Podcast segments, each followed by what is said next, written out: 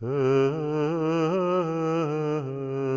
Jesus Christus, Sohn Gottes, erbarme dich meiner. Wie Jesus Christus zur Flucht gezwungen, Aufnahme, Schutz, Förderung und Integration der Binnenvertriebenen. Liebe Geschwister im Glauben, liebe Zuhörerinnen und Zuhörer, es ist Sommer, es ist Mittwochabend, es ist der Zeitpunkt für die Abendandacht hier aus der alten Kirche St. Joseph auf dem Rotenberg und es ist die Zeit der Rückbesinnung auf das, was letztes Jahr um diese Zeit war. Wie Jesus Christus zur Flucht gezwungen, die Aufnahme, der Schutz, die Förderung, die Integration von Flüchtlingen, das sind die ersten Sätze des, äh, der Botschaft des Papstes Franziskus zum nächsten Welttag der Migranten und der Flüchtlinge im Jahr 2020, da wird es September.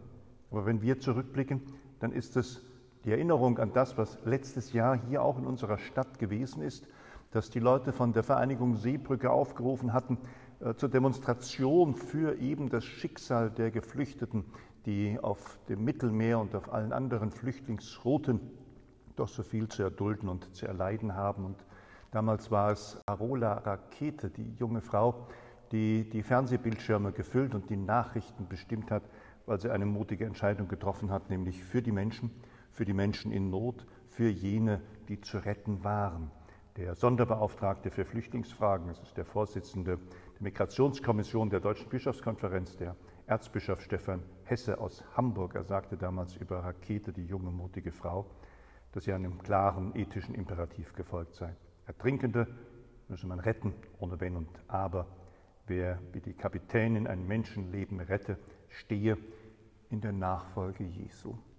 Darum soll es uns gehen.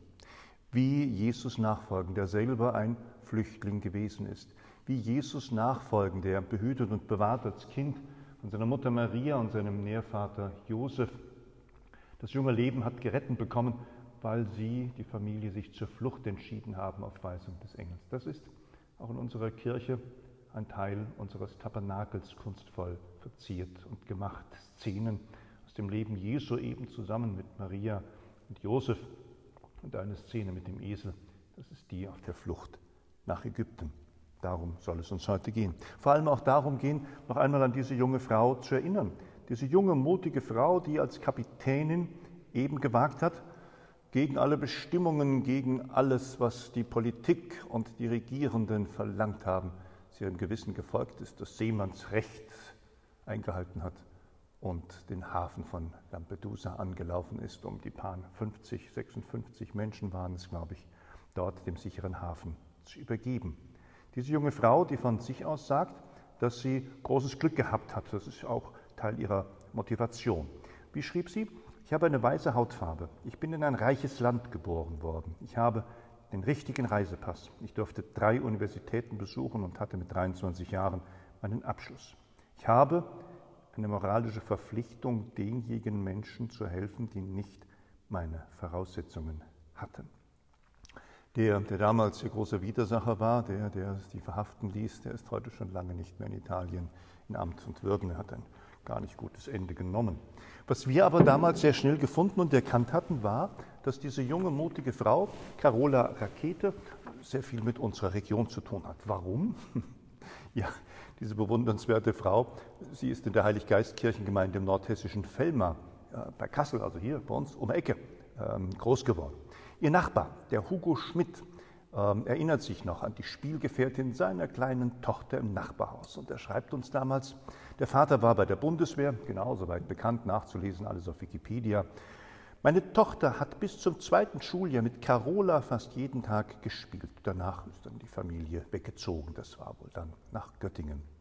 Und ihre große Schwester, da konnte sich der damalige Pfarrer noch erinnern, die ist dort auch noch in die Erstkommunionvorbereitung gegangen. Beide Eltern mit dem Vater konnte ich einmal sehr nett telefonieren, weil ich nämlich recherchiert hatte und wissen wollte, ob das alles so stimmt. Von dem Vater weiß ich, dass diese Familie praktizierend war, dass die Mutter bis zum heutigen Tag, sie leben in Süddeutschland, bis zum heutigen Tag noch in der Kirchenarbeit mitmacht, dass sie noch in der Katechese zu Hause ist und das ist gut. Die Geschwister, die Kinder Raketes haben mit der real existierenden Kirche nichts mehr zu tun. Das ist aber doch ein guter Anfang.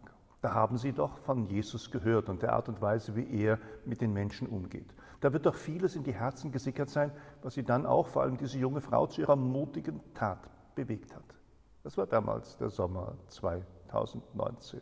Menschen in Seenot gerettet, eine tapfere junge Frau, die Geretteten in einen sicheren Hafen gebracht und damit all das getan, was in der christlichen Seefahrt getan werden muss und einem ganzen Kontinent, uns allen dadurch auch noch einen Spiegel vorgehalten hat.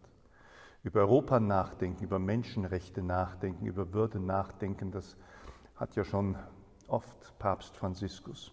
Er hat über diese Grundsätze und Werte uns aufmerksam gemacht, dass da was nicht stimmt. Was sagte Papst Franziskus zu Europa? Humanistisches Europa, was ist mit dir los? Du Verfechterin der Menschenrechte, der Demokratie und der Freiheit?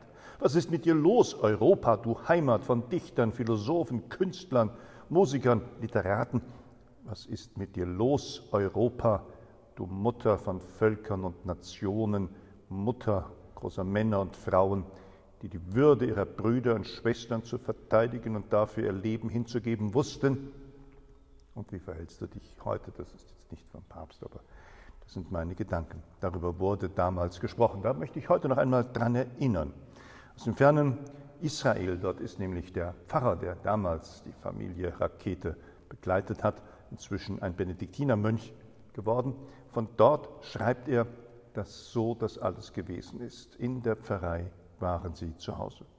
Jesus nachfolgen, Entscheidungen treffen aus dem Gewissen heraus, Überzeugungen einstehen und die Not und das Schicksal der Menschen nicht außer Acht lassen. Wie gut ist es, sich daran zu erinnern, dass das wichtig und bedeutsam ist. Deswegen wollen wir heute auch an die Menschen auf der Flucht erinnern, auf die Menschen, die man vertreibt, auf die Menschen, die man missachtet, an die Menschen erinnern, die in aller Not und Gefahren sind, auch auf hoher See und wo auch immer, die man einpfercht in die Flüchtlingsheime, die man einsperrt in die großen Lager, für die man doch kaum noch irgendwie auch Schlagzeilen übrig hat, weil doch viele andere Sorgen momentan die Menschheitsfamilie bedrängen und sie vielleicht auch ganz unempfindsam machen für das Schicksal dieser Leute. Wir wollen beten und bitten. Der Herr steht Ihnen bei. Wir wollen nicht müde werden, uns selbst auch immer wieder daran zu erinnern, dass da noch zu tun und zu machen gibt.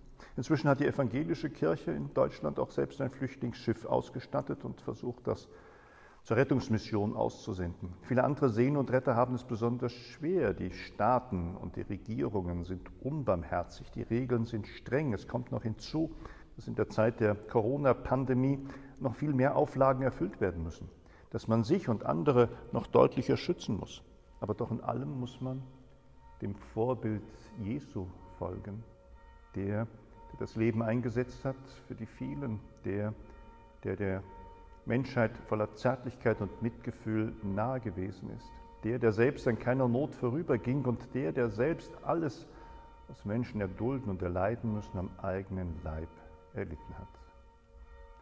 Herr Jesus Christus, Sohn Gottes des Vaters, erbarme dich über uns und über die ganze Welt. Sie, die Sie mir zuhören, ihr, die hier mitmacht, ihr, die in Gedanken und Gebeten euch einklinken könnten, dieses kleine Netzwerk. Seid gesegnet und seid gegrüßt von Stefan Krönung, dem Hilfspfarrer in der St. Elisabeth Pfarrei, dem Sozialpfarrer hier auf dem Rotenberg, dem Stadtseelsorger der Malteser